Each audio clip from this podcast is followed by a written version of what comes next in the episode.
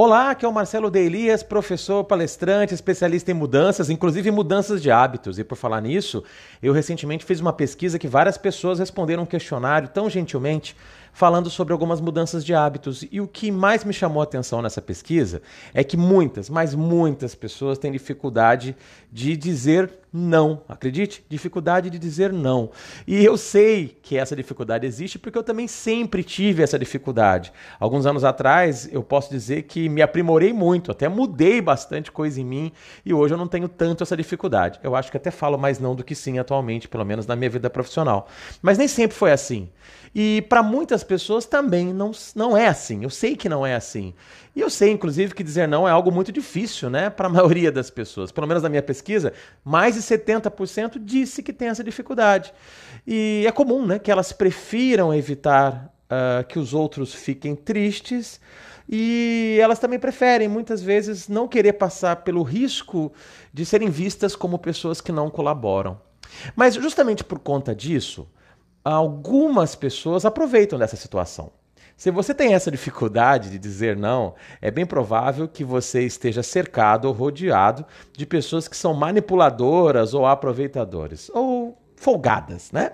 E essas pessoas, de certa forma, elas se aproximam da gente porque elas sabem que a gente muitas vezes vai fazer o que elas pedem, o que elas precisam. Então, o nosso podcast de hoje, o Changecast Bora Mudar, vai estar tá falando de um ponto que nós precisamos considerar nesse episódio da vida, que é o aprender a dizer não. Nós vamos falar sobre como ter cuidado com os manipuladores, os aproveitadores, como, como ter cuidado com esses folgados que muitas vezes usam técnicas de persuasão para nos manipular. E esse nosso tema vai ser importante não apenas para aquelas pessoas que não sabem dizer não, como também para todas e quaisquer pessoas que são rodeadas por folgados e manipuladores que usam de maneira intuitiva ou até mesmo de maneira proposital algumas estratégias para que você faça o que elas querem que você faça. Então, vamos conversar hoje sobre os cuidados que devemos ter com os folgados e manipuladores. Espera aí, continua ligado que eu tenho certeza que você vai gostar.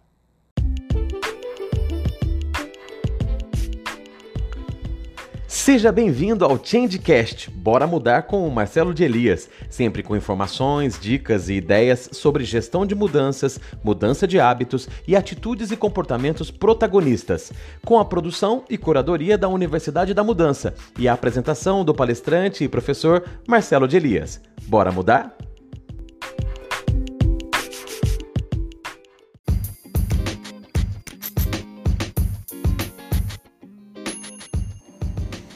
Acredite, algumas pessoas usam estratégias de persuasão para nos manipular. É isso.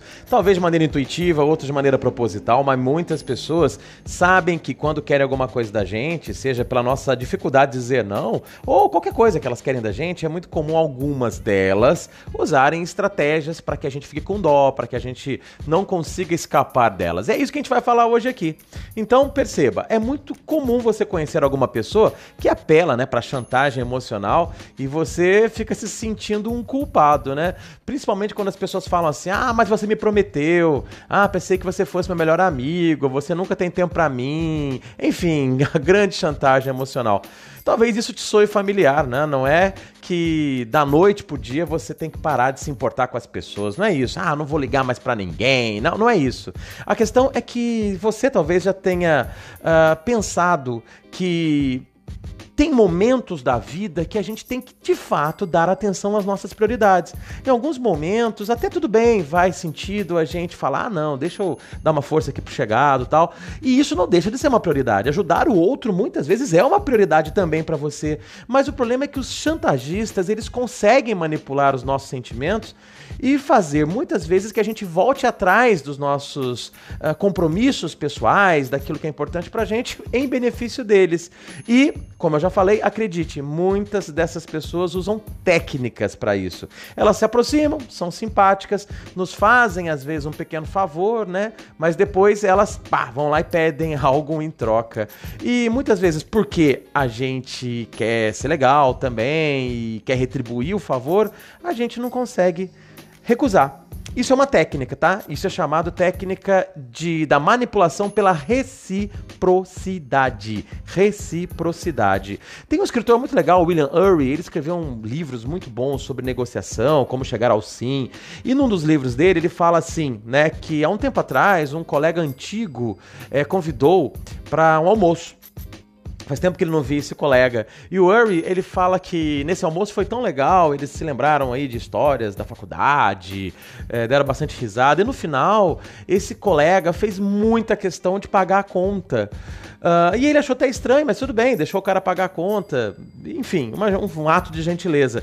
Ah, bastou passar alguns dias, poucos dias, e esse amigo liga para ele e faz o quê?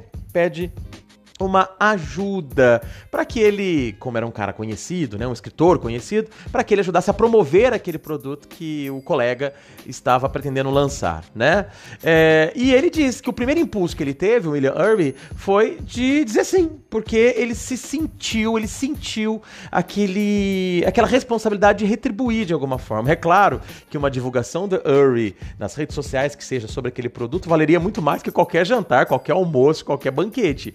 Mas mas, olha só, ele teve aquela clareza, e ele descreve isso no livro dele, ele teve a clareza que não foi por acaso que aquele colega se aproximou lá do passado e veio pagar um almoço para ele, né? Quando você tem essa clareza que isso é uma armadilha, é mais fácil de você dizer não, ou de pelo menos arrumar uma situação intermediária. E essa armadilha da reciprocidade, a manipulação pela reciprocidade, ela é muito comum. Mas tem uma segunda arma de persuasão que muitas vezes os manipuladores também usam, que é te fazer um pedido absurdo para te deixar desconfortável é, por ter que dizer não.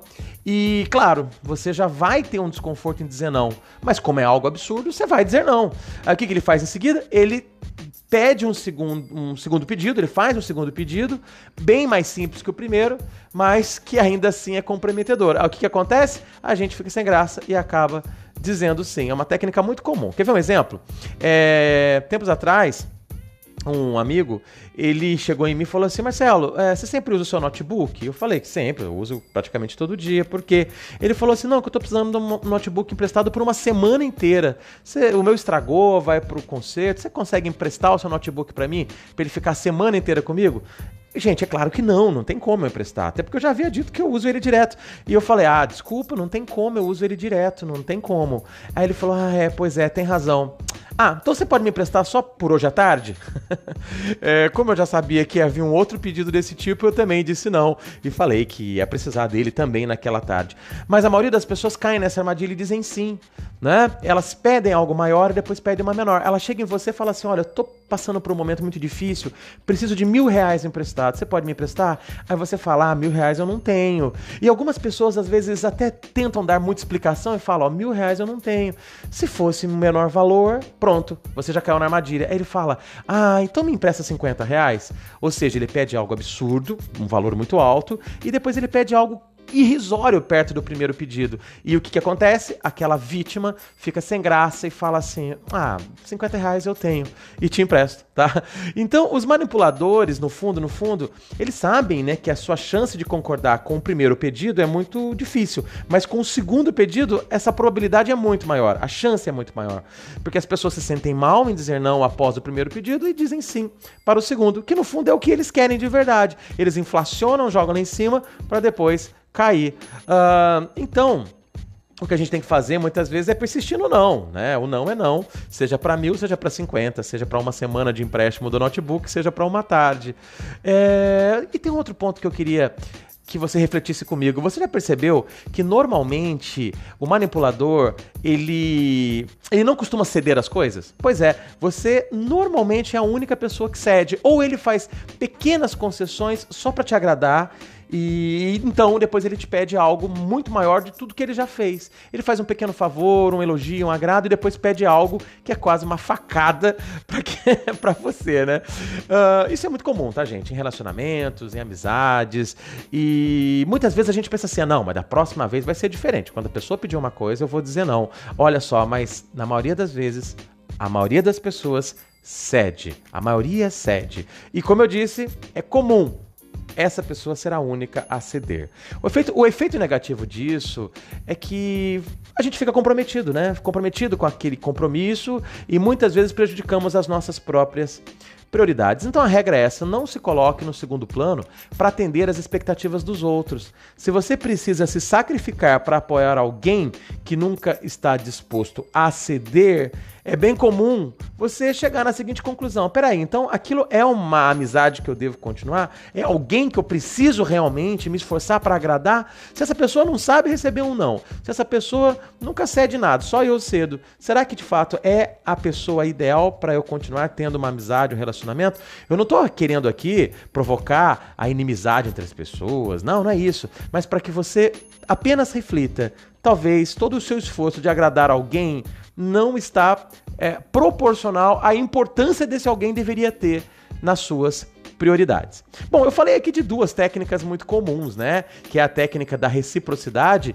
e a técnica do joga lá em cima para depois cair. Mas existem várias outras que eu vou passar rapidamente com você. Tem uma, por exemplo, que é a técnica da chantagem emocional, quando a pessoa fala assim: "Olha, você é um amigo muito querido, você é uma pessoa que eu gosto muito, um colega de trabalho muito estimado, você vai me ajudar, não vai?" Pronto, você já fica sem graça. Quer ver uma outra técnica? É o decidir no seu lugar. É quando a pessoa fala assim: "Olha, eu tô passando por um problema, assim, se assim, e se eu fosse você, eu dava uma força. Você vai me ajudar, né? Ou seja, se eu fosse você, é, querendo mostrar que ela é legal, por isso que ela faria, e você então por ser legal também, vai fazer a mesma coisa. Tem a técnica da troca, é aquela que a pessoa diz assim: "Ó, oh, faz para mim isso aqui, porque depois eu vou fazer outra coisa para você". Ou seja, é uma troca, né? Quase uma coação indireta. Tem também uma técnica que é quando a pessoa te oferece uma recompensa emocional. Ela fala assim para você, é quase uma troca, mas uma troca emocional do tipo, poxa, fulano, se você puder fazer isso para mim, vou ficar eternamente grato, não vou saber como te agradecer, vou ficar te devendo essa pro resto da vida. Ou seja, é uma recompensa emocional. Tem o tal do elogio manipulativo, que é quando a pessoa diz assim, ah, eu não sei fazer muito bem isso, tá? Uh, mas você faz melhor do que eu. Ou seja, ela deixa claro que ela quer que você faça aquilo para ela. E a chantagem que ela usa é a chantagem de te elogiar de maneira manipulativa. Ela te joga lá em cima e fala: ah, eu não sei fazer esse trabalho no computador, sabe? Você é fera, você é muito bom nisso, então você vai fazer para mim, né? Você sabe fazer, você sabe fazer mais rápido do que eu. Você faz para mim, não faz? Então ela te joga lá em cima, te elogia, mas no fim para conseguir o que ela quer.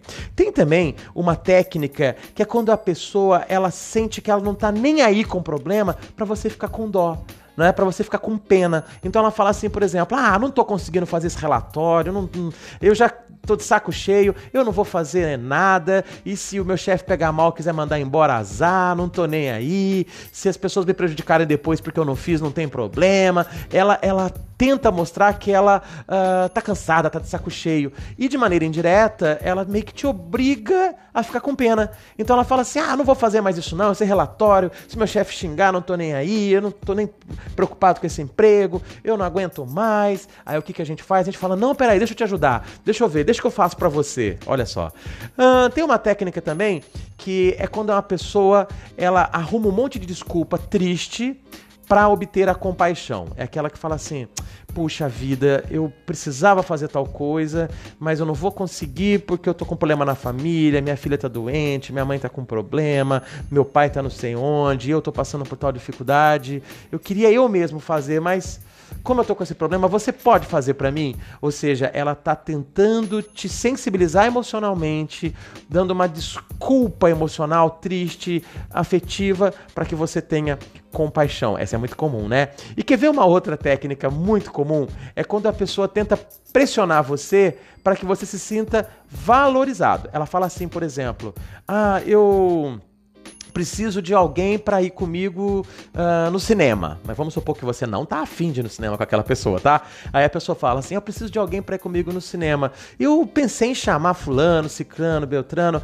Ah, mas você é a pessoa que eu mais gosto. Eu, eu, eu prefiro ir com você porque eu te considero muito. Você é a pessoa mais legal que eu conheço para ir comigo no cinema. Pronto, o que, que ele tá te fazendo? Ele tá te valorizando, tá te fazendo sentir uma pessoa especial, uma pessoa VIP na lista emocional profissional dele e dessa forma fica difícil dizer não, não é? Então cuidado, cuidado com essas armadilhas que elas são tão comuns entre os manipuladores e os folgados. Bom, espero ter ajudado você a refletir e eu tenho certeza que nesse momento você lembrou de situações ou até mesmo de pessoas. E se você lembrou de algumas pessoas, deixa o sinal vermelho aí aceso, o sinal de alerta ligado, porque é bem provável que essa pessoa faça isso de novo. Bom, se você tem aí alguma dúvida, uma sugestão, então não deixe de entrar em contato comigo. E o melhor canal é através do meu Instagram. Vai lá, Marcelo D. Elias no meu Instagram. Pode mandar mensagem no inbox, no direct, que eu vou responder com prazer para você. Ou quer fazer um favor para mim? Me segue no Instagram. Talvez você não siga ainda. Marcelo de Elias, arroba Marcelo Elias. Segue lá. A gente tá numa campanha bem legal para aumentar o número de seguidores, mas a gente não quer qualquer seguidor, né? A gente quer gente que realmente se interessa pelas nossas mensagens, como você, que ficou até o final aqui no nosso Changecast Bora Mudar. Espero você no próximo episódio. Eu só não deixo você dizer não, tá bom? Diga sim para poder acompanhar a gente em outros episódios do Changecast. Um abraço e muito obrigado.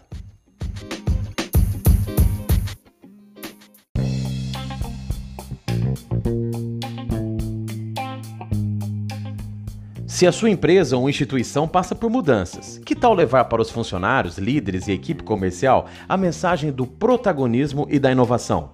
As empresas mudam, o cliente muda, as equipes mudam. Nossas palestras falam de inovação, futuro, vendas, atendimento e liderança, sempre com conteúdos atualizados, transmitidos com leveza e com bom humor. Saiba mais sobre o meu trabalho em www.marcelodelias.com.br. Eu, Marcelo de Elias, sou o palestrante das mudanças e estarei aí para ajudar você.